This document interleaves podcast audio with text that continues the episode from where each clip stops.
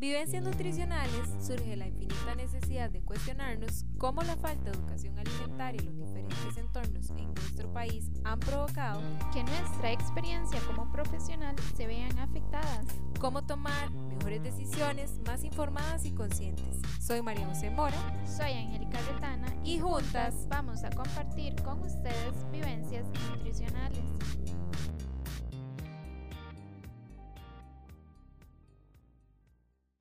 El tema de conversación del día de hoy este, es acerca de trastornos de la conducta alimentaria o los TCA, ¿verdad? También conocidos. Y eh, pues lo que queremos hablar es un poco de los diferentes tipos de trastornos porque normalmente solemos eh, conocer como dos, ¿verdad? Que los, los más populares, por así decirlo, es la anorexia eh, nerviosa o la bulimia, ¿verdad? Que son los trastornos pues más conocidos. Pero detrás de ellos también hay otros que tienen eh, otros nombres eh, bastante peculiares algunos y que también son eh, tipos de trastornos digamos diferentes, ¿verdad? Entonces normalmente un trastorno de la conducta alimentaria también es un problema psicológico o algún problema de imagen corporal que tenga la persona o entre otros, ¿verdad? Entonces el abordaje no solamente es un abordaje nutricional, sino que también es un abordaje integral, digamos, en este caso, de algún tipo de psicólogo, eh, para dar un buen resultado eh, de ese trastorno. Sí, y el live, eh, como le comentaba yo a Ángel en el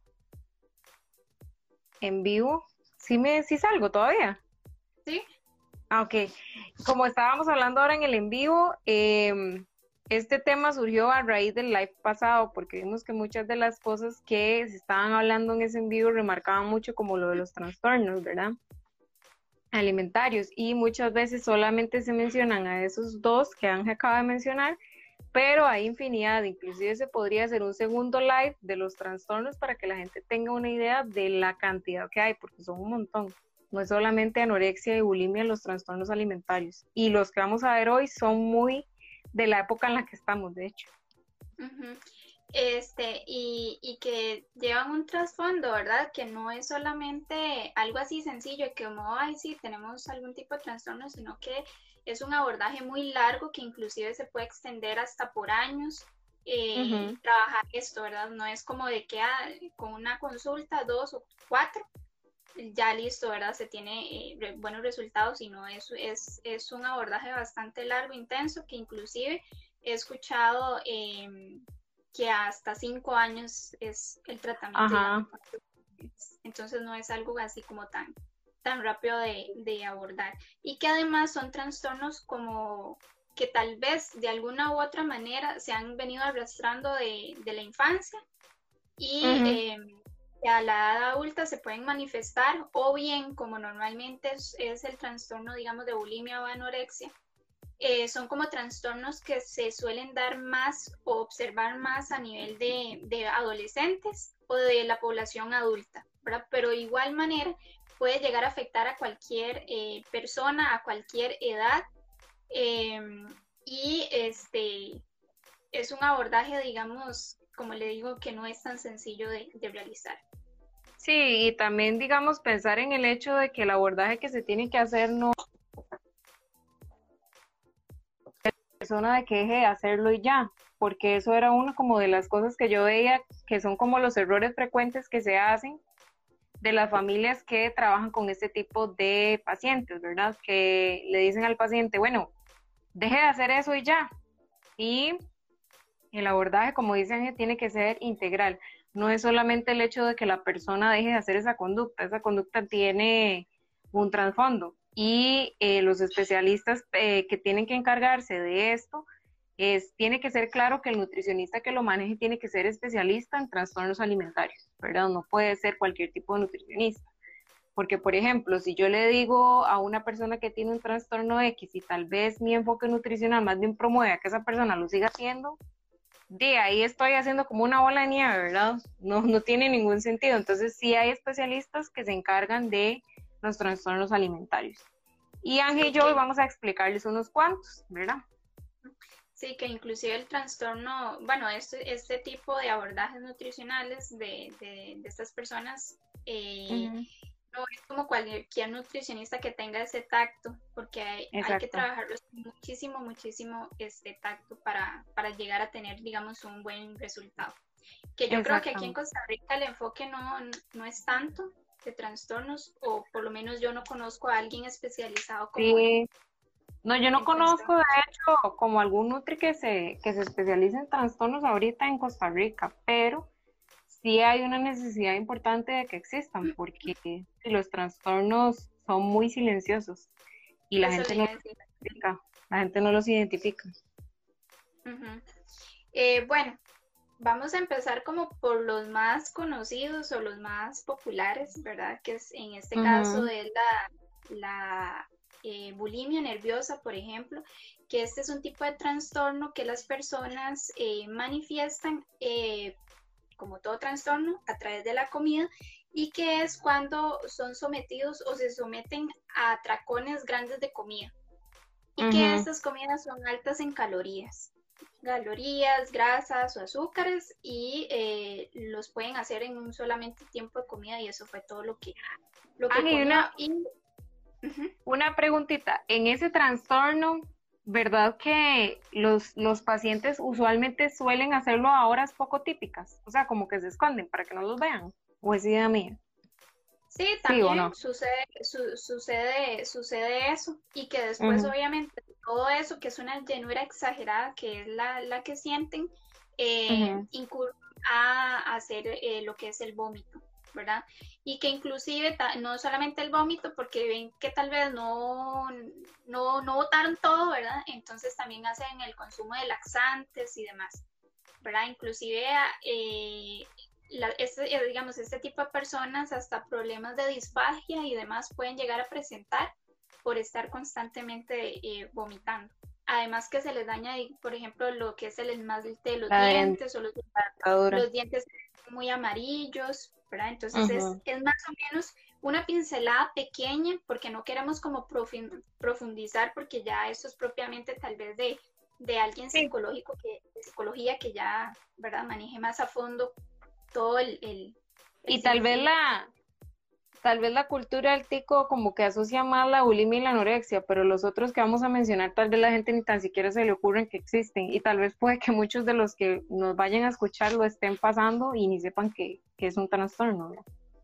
Ajá, y el otro que es como el más conocido, que, es el de la anorexia, que este de la anorexia es el miedo a aumentar de peso. Entonces, digámoslo así, esta es como la otra cara es, es que las personas prácticamente no consumen nada durante el día. Pasan como con agua, con aire. Eh, con lechuga. y eh, es eso, ¿verdad? Que inclusive, eh, y que digamos, no, no, tienen un peso normal de una persona y son muy estrictos. ¿verdad? Se pasan midiendo la cintura, que ni un centímetro más, ni un centímetro menos, inclusive la parte de los brazos, ¿verdad? Se la pasan eh, midiendo, que no igual, ni un centímetro más, ni uno menos. Y eh, normalmente, si es en el caso de mujeres, suelen tener problemas de aminorrea, ¿verdad? Que son estos eh, problemas con el ciclo. Con el ciclo sí, ausencia de la, de la menstruación por, por el trastorno, básicamente. Ajá, exactamente. Que eso es normalmente eh, los dos tipos de trastornos de conducta alimentaria que se conocen y que, bueno, ahorita vamos a empezar con los más eh, raros, poco los que no son tan conocidos. Eh, no sé si quieres empezar a hablar vos de uno de estos. Ajá. Yo eh, le dije yo quiero estos dos. Desde el principio le dije, quiero hablar de estos porque me parecen muy curiosos y siento que pasé por uno de ellos sin darme cuenta de mi infancia. Hay dos de los trastornos que voy a mencionar que son muy, eh, se ven muy cotidianos, pero en realidad no lo son, son muy extraños y la gente los pasa por alto. El primero se llama potomanía y la potomanía tiene que ver con el consumo excesivo de líquido, principalmente de agua, como un método compensatorio para bajar de peso. Entonces, en este trastorno, la gente no deja de comer, pero sí empiezan a comer un a tomar un exceso de líquidos para compensar la pérdida de peso en la orina, ¿verdad? Eh, estos pacientes principalmente pueden tomarse hasta 7 u 8 litros de agua diaria. Es un montón de agua. Y eso lo que provoca es que pueden haber daños en el riñón, pueden haber daños en el corazón, puede ocasionar un problema que se llama hiponatremia, que es que los pacientes botan sodio por la orina más de la cuenta y eso puede generar problemas consecuentes, inclusive hasta la muerte, ¿verdad? Entonces, en estos pacientes lo que se recomienda es un tratamiento nutricional que tiene que eh, ser ligado a mermar la cantidad de líquidos que el paciente consume, que eso es difícil porque cómo vamos a controlar totalmente la cantidad de líquido que un paciente ingiere, ¿verdad? Y también se ha visto que hay ciertos tipos de tratamientos psicológicos que funcionan porque tiene que ver como con un trastorno eh, psiquiátrico y las personas a veces requieren de medicamentos antidepresivos, ansiolíticos y demás. Este es el trastorno que yo digo que yo en algún momento pasé por mi vida. Yo no sé si es meramente fotomanía, pero yo chiquitita sí compensaba como el hecho de no comer alimentos o mermar la cantidad y tomar mucho líquido como todo como para ir a orinar más, entonces yo tomaba un montón de agua y según yo con eso ya iba a, perder peso por estar orinando constantemente. Eh, las consecuencias son muy graves, vea que dijimos que hasta la muerte puede provocar y eh, pues es algo que tal vez la gente ni tan siquiera se imagina, ¿verdad? Tal vez usted ve una persona gordita y la ve con su botellón de agua y dice, ¿para qué toma agua? Y puede ser que esa persona inconscientemente tenga un trastorno alimentario que piensa que por estar tomando agua va a recompensar lo que se ha comido. Entonces, es un trastorno muy curioso y es poco conocido. De hecho, eh, los estudios dicen que a finales o a mediados de 2000, 2000 y pico, se fue descubriendo ese trastorno. Entonces, no es tan viejo, para que la gente lo tenga en cuenta. Ok. Eh, bueno, yo voy a hablar de otro que es el trastorno del atracón. Yo creo que ese es como el más se puede decir que es el más popular ahorita, ¿verdad? Sí. Independientemente de, que las personas se den cuenta o no, pero muchas personas están sufriendo por, por esto, que normalmente es una conducta compensatoria, ¿verdad? A un estado emocional que tenga esta, ya sea que por estrés, por ansiedad, por miedo, por lo que sea, utilizan ese, ese por así decir, ese estado de sentimiento para consumir alimentos y son alimentos que normalmente son altos en calorías, ¿verdad? Azúcares refinados, grasas, todo este tipo de cosas. ¿Y qué es lo que sucede? Que pueden llegar a las personas a tener problemas de salud, como cuáles, el sobrepeso, la obesidad, inclusive problemas cardiovasculares, eh, hipertensión y otros sin fin ahí, ¿verdad? Entonces eh, es igual un, un, síntoma, digamos, bueno, no un síntoma, sino como eh, un problema de fondo que tal vez la persona lo vea como algo normal, ¿verdad? Y tal vez esto no lo sea así. Entonces es otro que un problema de trastorno alimentario que puede llegar a ser perjudicial, digamos, a nivel de la, de la salud en, general tiempo si, si la persona no, no controla, digamos, esta, esta, este problema. Y creo que el atracón, digamos, este, así en la actualidad, este, tiene una implicación muy importante porque la gente a veces no, no, o a veces no sabemos cómo controlar nuestras emociones. Pensamos que la comida es como la única o el único método que nos va a reconfortar. Y tiene mucho sentido. La comida genera una sensación de bienestar. Pero el asunto es que estos temas de atracón también son muy son silenciosos. Y creo que ese es uno como de los más silenciosos, porque a veces este, la gente está con la familia, está comiendo de más y la gente lo ve normal y dice, ah, no, este, es, él seguro come mucho, porque es gruesito, come mucho, pero puede que haya un trastorno ahí y tal vez la persona no se pueda controlar y necesite de ayuda, ¿verdad? Profesional. Exactamente, que, que de eso fue, digamos, donde salió la idea de hablar un poco de los trastornos de la conducta, que fue el, el, el live, digamos, anterior, que era igual de todas las emociones que me llevan a, ansiedad por la comida, está como muy fuertemente relacionado. Este, ahora yo, este que les voy a hablar me parece súper interesante. porque ahora siento que hay como una corriente de nutricionistas que tal vez no comunican su mensaje como debería de ser y promueven ese trastorno. El trastorno que les voy a hablar es llamado como ortorexia. No sé si Ángel lo habías escuchado en algún momento, pero la ortorexia es una obsesión patológica que consiste en básicamente comer sano y eh, mantener la calidad de los alimentos básicamente a la mil. El paciente no, no tiene un conocimiento o un pensamiento racional de lo que realmente es la nutrición o la alimentación equilibrada. Estos pacientes generalmente se obsesionan con eh, la calidad de los alimentos, si el método de cocción que se está utilizando en ese, en ese alimento es el correcto, por ejemplo. Se obsesionan mucho también si el alimento es procesado o no es procesado y eh, usualmente ese trastorno no se da en personas de clase media baja. Este trastorno se da en pacientes que tienen mucha información de nutrición. Entonces son pacientes que eh, viven diciéndole a uno, inclusive hay pacientes que llegan a consulta y le dicen, sí, yo sé que es, que es taca taca, que es este alimento, que es aquello, que es aquello. Descargué esta aplicación, me hice mi propio plan de alimentación y uno se queda así como, ¿what? ¿Verdad? Como, ¿what?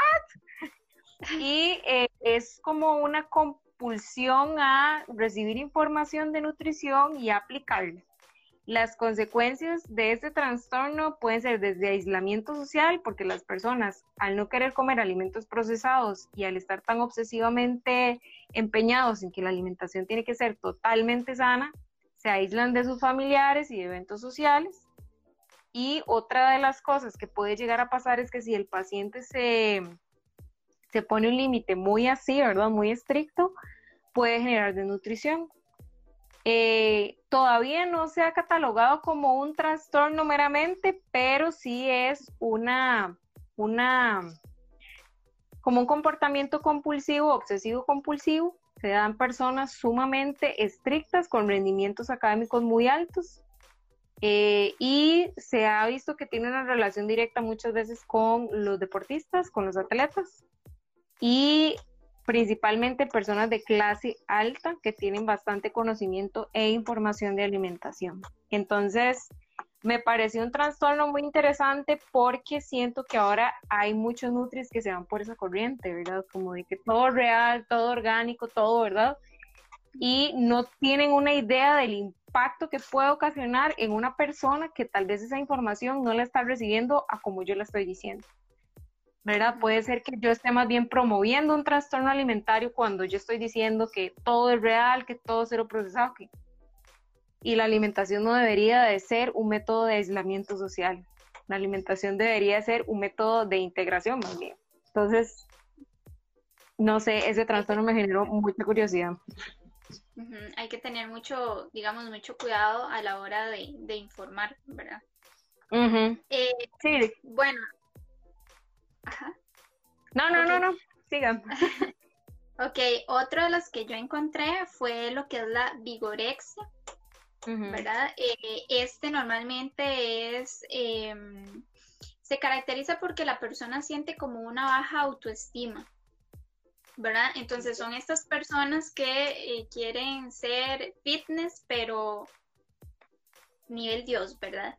Es, ya personas que, que exageran eh, digamos, con, su aumento de masa muscular, pasa eh, tomando estas pastillitas de esteroides.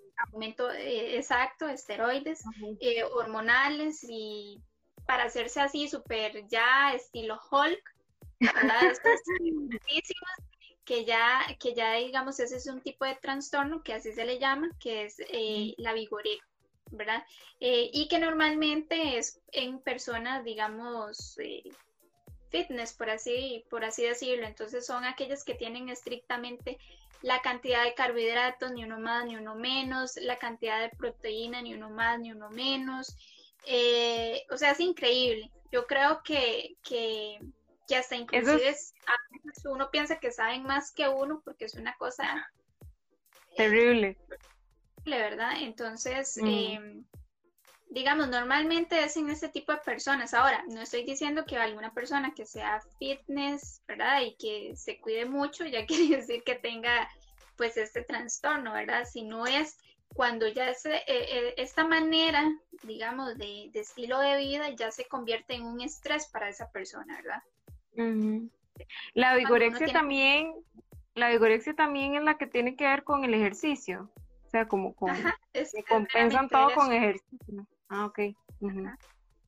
Que ese ejercicio para arriba, para abajo, que no les puede faltar eh, todos los días realizarlo y, tienen que estar en eso, ¿verdad? Que qué sé yo, que las horas de, hacer ejercicio son hasta cinco o seis horas al día, o sea, ya son cosas extremadas que, realizan, ¿verdad? No es, no es como alguien normal, por así decirlo, que va a una hora, 45 minutos o dependiendo de... de... Sí, se vuelve como una obsesión, se vuelve como una obsesión. Sí. Entonces ya es algo descontrolado. Ok, eh, voy a decir el que tiene que ver con lo de los hombres, si me acordás el nombre. Ah, este sí, la monorexia. Ese, la monorexia, me parece muy interesante, porque usualmente relacionamos la anorexia con solamente el sexo femenino, ¿verdad? Y lo cierto del caso es que la anorexia, que en este caso el nombre que acaba de decir Ángel es como el mismo estilo, por decirlo así, como la misma sincronía de la, de la anorexia, pero en hombres. Hombres que se obsesionan por eh, no verse gordos, eh, no, no hay una relación ahí como real entre su peso, la salud y la estética y todo lo que tiene que ver con salud. O sea, se, mete mucho como en el área estética, pero a un nivel obsesivo porque ya empiezan a, a dejar de comer, a todos los trastornos que tienen que ver con anorexia o todas las acciones que tienen que ver con anorexia que Ángel mencionó anteriormente. A mí lo que me parece curioso de esto es que por qué entonces se liga o se diferencia entre la mujer y el hombre, ¿verdad? ¿Qué es lo que hay ahí que hace que en las mujeres y en los hombres sea diferente? Obviamente una de las principales es el sexo, pero también siento que es algo cultural. Se piensa que los hombres eh, no cuidan su estética y lo cierto es que sí la hacen y que hay muchos que incurren en estas prácticas como un método de autoexigencia, pienso yo que es muchas veces. Podría también ahí mezclarse el tema de eh, vigorexia con, con esta que me estás mencionando, con la que estoy mencionando, pero siento que es también algo como muy de autoexigencia.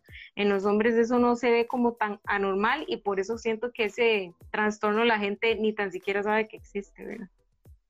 Porque se relaciona más con que normalmente, digamos, eso es lo que pasa, que este tipo de trastornos de conducta siempre lo relacionan solamente con mujeres.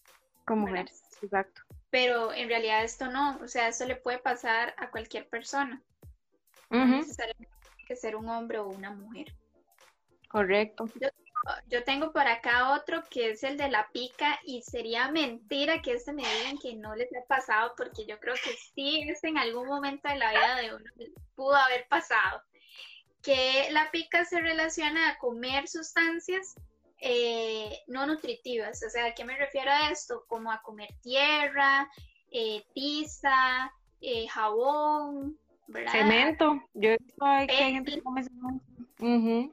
Papel, ¿verdad? Entonces, yo creo que chiquitillos por lo menos comimos tierra. bueno, no sé si en la pica también entra el, hielo. Yo comía mucho hielo, chiquitilla. comía mucho hielo.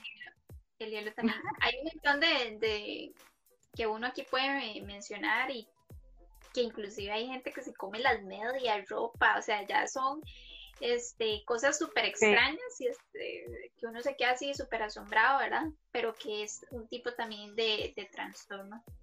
Y el, de hecho el del papel higiénico creo que ha pasado y a veces, a veces también, creo que también es por deficiencia de algunos nutrientes, pero en estos pacientes es más exacerbado porque lo ven como placentero, ¿verdad? No es como porque tienen una deficiencia, sino porque lo ven placentero, que ese es el asunto grave ahí.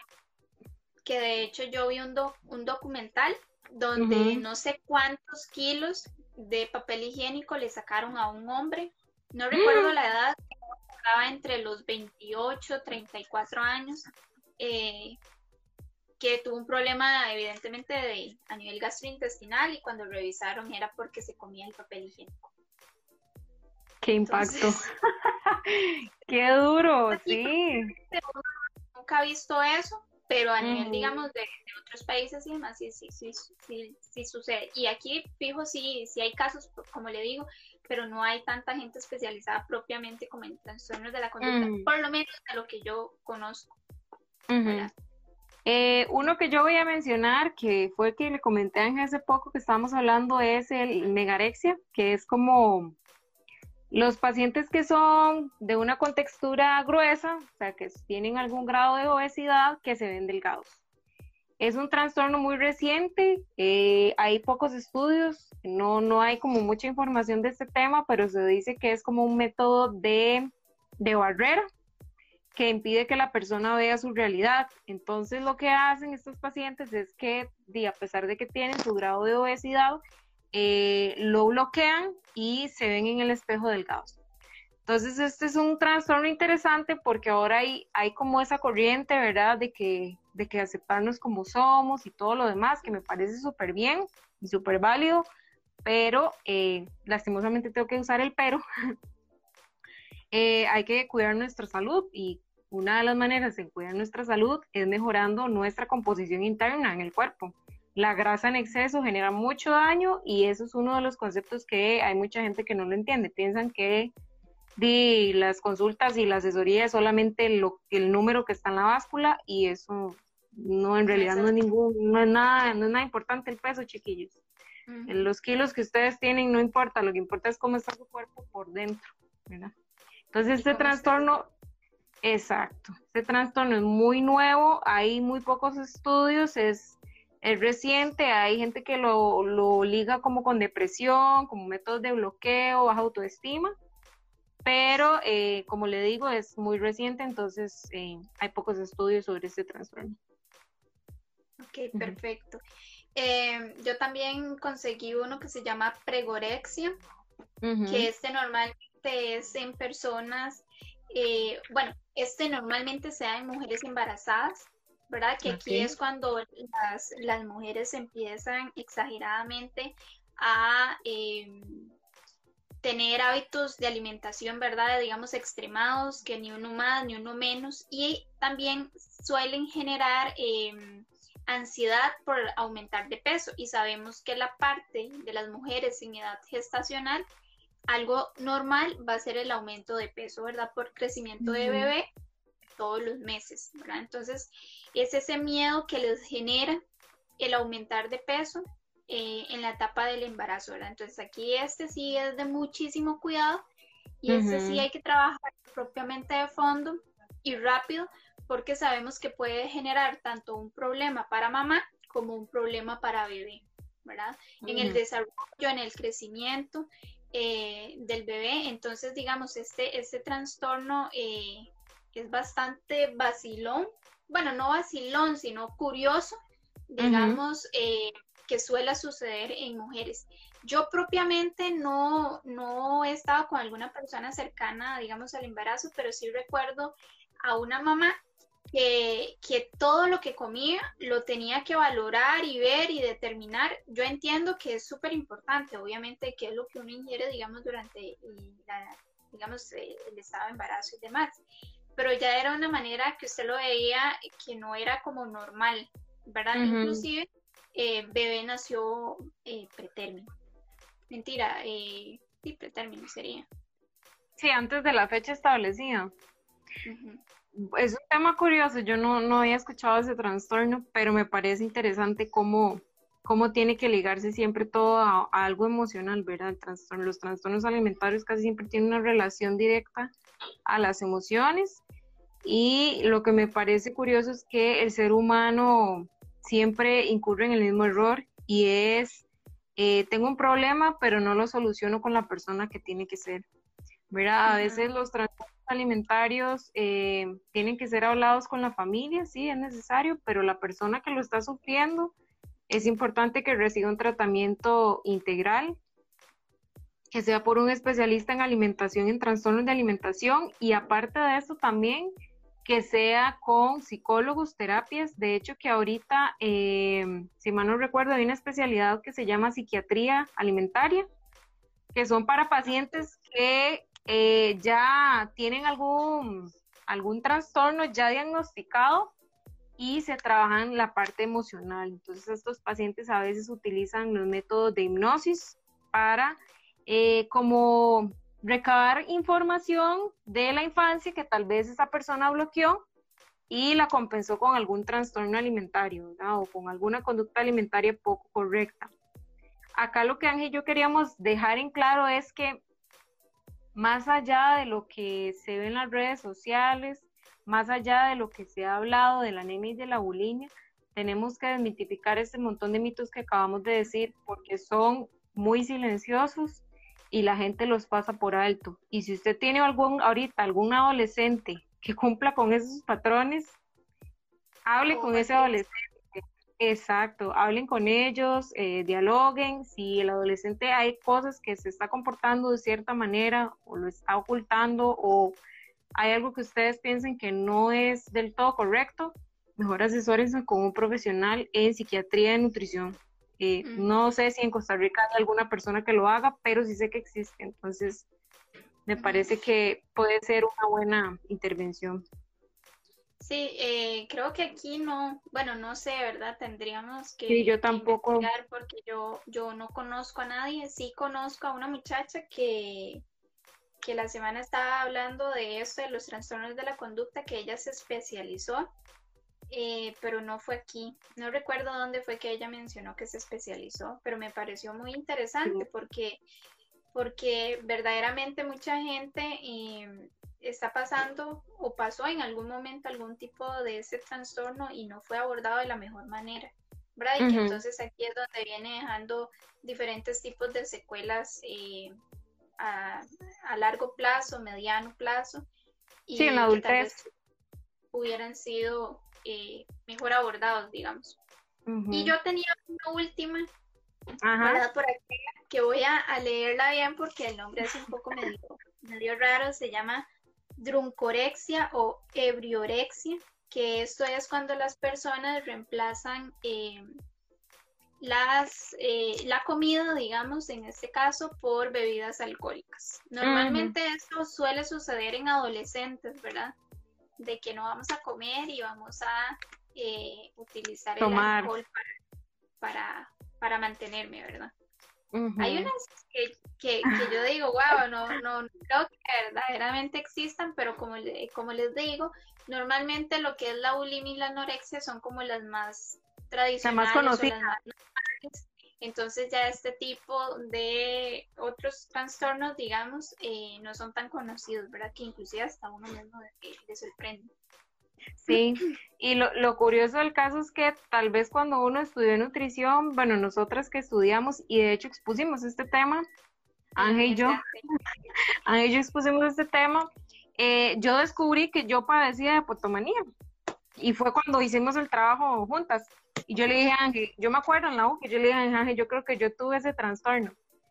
Y, ahora que estaba repasándolo, yo dije, sí, o sea, 100%. Yo metía las botellitas de agua en la refri, me tomaba hasta 7 litros de agua, según yo pensando que iba a bajar más rápido peso por estar tomando ese exceso de agua. Y fue un impacto para mí el descubrir que yo tuve eso.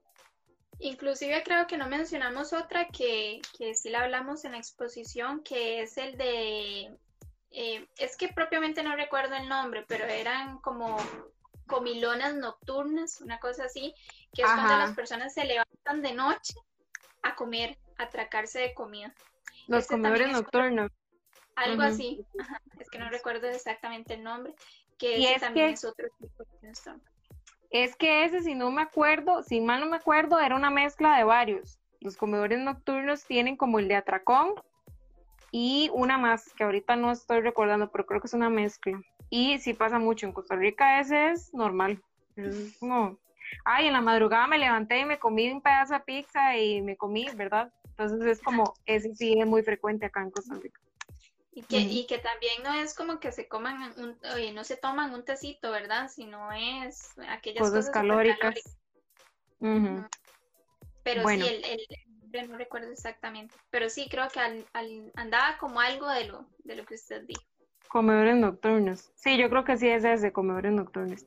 Bueno, queríamos hablar de los que no conocemos tanto, ¿verdad? Como los que mencionamos, potomanía, ortorexia, vigorexia, eh, la pica.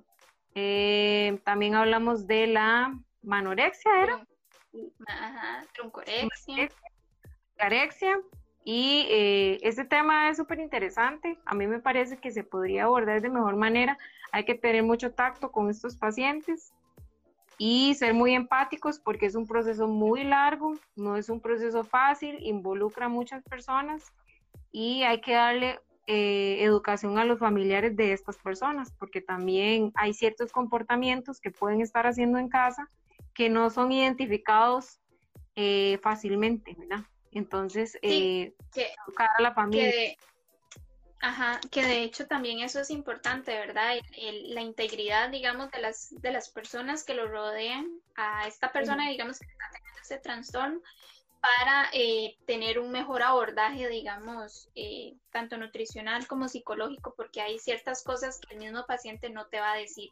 Yo no sé, Mari, vos si en algún momento has tenido un paciente, por lo menos de estas dos, anorexia, bulimia, en algún momento. No, eh, curiosamente los, los pacientes que yo he atendido no han llegado como con un trastorno específico, si hay ciertas conductas medio obsesivas, compulsivas, pero creo que eso todo lo tenemos en algún momento de la vida.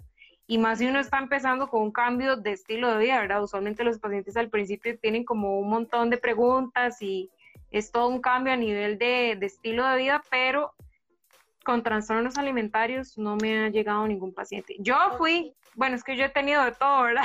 Pero, o sea, siento que en algún momento de mi vida sí pasé por potomanía y eh, fue, algo, fue algo raro porque yo dije, o sea, en algún momento tuve un trastorno y no me di cuenta, o tal vez casi llego a un trastorno, pero lo intervení con nutrición porque mi mamá en la infancia me puso con una nutri, entonces ya ahí fui poco a poco trabajándolo, pero creo que tal vez pude haber pasado por algún trastorno en mi, infancia. Bueno, yo sí te cuento que yo sí tuve la, experiencia, digamos, de, ver a una persona, en este caso lo que tenía era un trastorno de anorexia, eh, que fue referida por mm. la psicóloga del lugar en ese momento donde estaba. Eh, fue en la práctica de, la universidad, entonces para mí fue una experiencia como nueva porque, bueno, en ese momento uno no podía atender pacientes ni nada, solamente digamos en la, clínica. Eh, y era una cosa que usted decía, wow, ¿verdad? ¿Qué diferencia es hablarlo desde la parte de teoría a propiamente ya trabajarlo o abordarlo? Era diferente, ¿verdad? Entonces, eh, era una persona como que se negaba mucho, ¿verdad? No quería responder como lo que uno preguntaba, todo lo sabía, ¿verdad? Era, era una cosa así, es que yo sé cuánto tengo que comer de esto y esto y esto, sí, es que yo sé que esto beneficia en esto. Entonces, uno se quedaba impresionado, ¿verdad? Sabía tanta información porque uno... Son súper inteligentes. Son súper inteligentes importancia de la alimentación, vea el beneficio, es que sí, yo sé, y empezaba, ¿verdad? Y le decía, sí, es que yo sé que la fresa tiene esto y esto, yo sé que la papa tiene esto y esto, y uno se decía, saben de todo, o sea, y son súper astutos para mentir, o sea, son súper, súper astutos para mentir. Entonces, eh, era un abordaje que ya propiamente es también de esa persona que quiera también poner de su parte. ¿Verdad? Entonces, eh, algo, no es tan sencillo, por eso le digo que las personas que, abordan este tipo de personas no, no es tan sencillo. Y pues sí, la, experiencia fue bastante mm, como fuerte en el sentido de que en ese momento uno no tenía como tanta eh, como experiencia eh, en el abordaje, pero sí era una persona que si usted la veía, usted decía, se, se, va a quebrar, ¿verdad? Porque era súper delgadita. Eh, si bien no recuerdo, creo que andaba como por 21 kilos y tenía 21 años más o menos. Medía como unos 70 por ahí, entonces claro, ¿verdad? Entonces ya verla eh, era bastante difícil. Y sí, normalmente eh, solía como usar ropa súper holgada, como para que no se notara. pero no sé qué más pasó porque solamente una vez la pude la pude, digamos, como atender. No la atendí sola, obviamente, ¿verdad? Estuve acompañada de, de, la nutricionista que le estaba dando seguimiento al caso, pero sí fue, fue esa experiencia que yo dije, wow. Y, y no, y no, y no, no es tan sencillo, digamos, eh, son como muy negados a hacer este. Y sí, evidentemente estaba tratándose con, con un equipo integral que era la psicóloga, el médico general y, y nutrición. Pero sí, fue una, una experiencia diferente y, y, pues obviamente tiene que usted tener mucha empatía con esa persona. Sí, de hecho que eso era como uno de los mensajes que quería ya yo para cerrar mi parte, el decir que ahorita las redes sociales se pueden prestar para muchas cosas, pueden ser para cosas muy positivas y pueden ser para cosas muy destructivas. Entonces, eh, no es el hecho de vigilar a sus hijos ni a los adolescentes, pero sí que los papás informen por su cuenta de las cuentas eh, que están viendo sus hijos, ¿verdad? Porque a veces hay muchos nutres que, como le digo, no es que estén haciendo las cosas mal, sino que tal vez lo están transmitiendo de una manera que no es adecuada para una persona que a nivel emocional es vulnerable o para alguna persona que tiene algún trastorno compulsivo. Entonces, eh, a veces las páginas de alimentación no son para todas las personas y el contenido que se sube ahí tiene que ser de una manera totalmente científica, tiene que ser avalado, tiene que ser respaldado y eh, que se expliquen bien las cosas, porque a veces yo siento que en las páginas de eh, salud hay cosas como muy técnicas que llegan a malinterpretar la gente los significados y todo lo demás, Entonces, el mensaje mío sería en este caso que eh, las personas vean el contenido en redes sociales de manera muy sabia, o sea, que la persona de verdad, eh, solo cosas que le generen alguna sensación de bienestar. Y si hay algo que no hace clic con ustedes a nivel nutricional en redes sociales, mejor no lo vean, o elimínenlo o eh, discútanlo con algún colega o inclusive con nosotras, lo pueden hacer por aquí, por mensajes privados. Eh, nosotras queremos informar, informar a todos y contarles a través de las experiencias que hemos vivido lo que sí puede funcionarle a usted y lo que no puede, o sea, lo que del todo no le va a funcionar. Entonces, para que lo tengan ahí en cuenta. No sé si vos querés...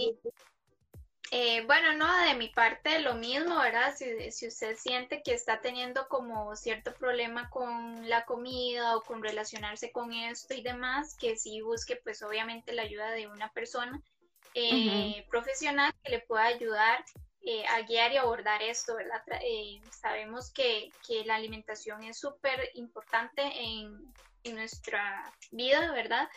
Pero eh, ya llevarla a situaciones extremas y demás pueden pasarnos la factura, ¿verdad? Entonces a veces vemos que estas situaciones pues es algo normal y tal vez no lo es y de ahí la gran importancia, digamos, de abordarlo antes o tener una mala consecuencia, digamos, para después.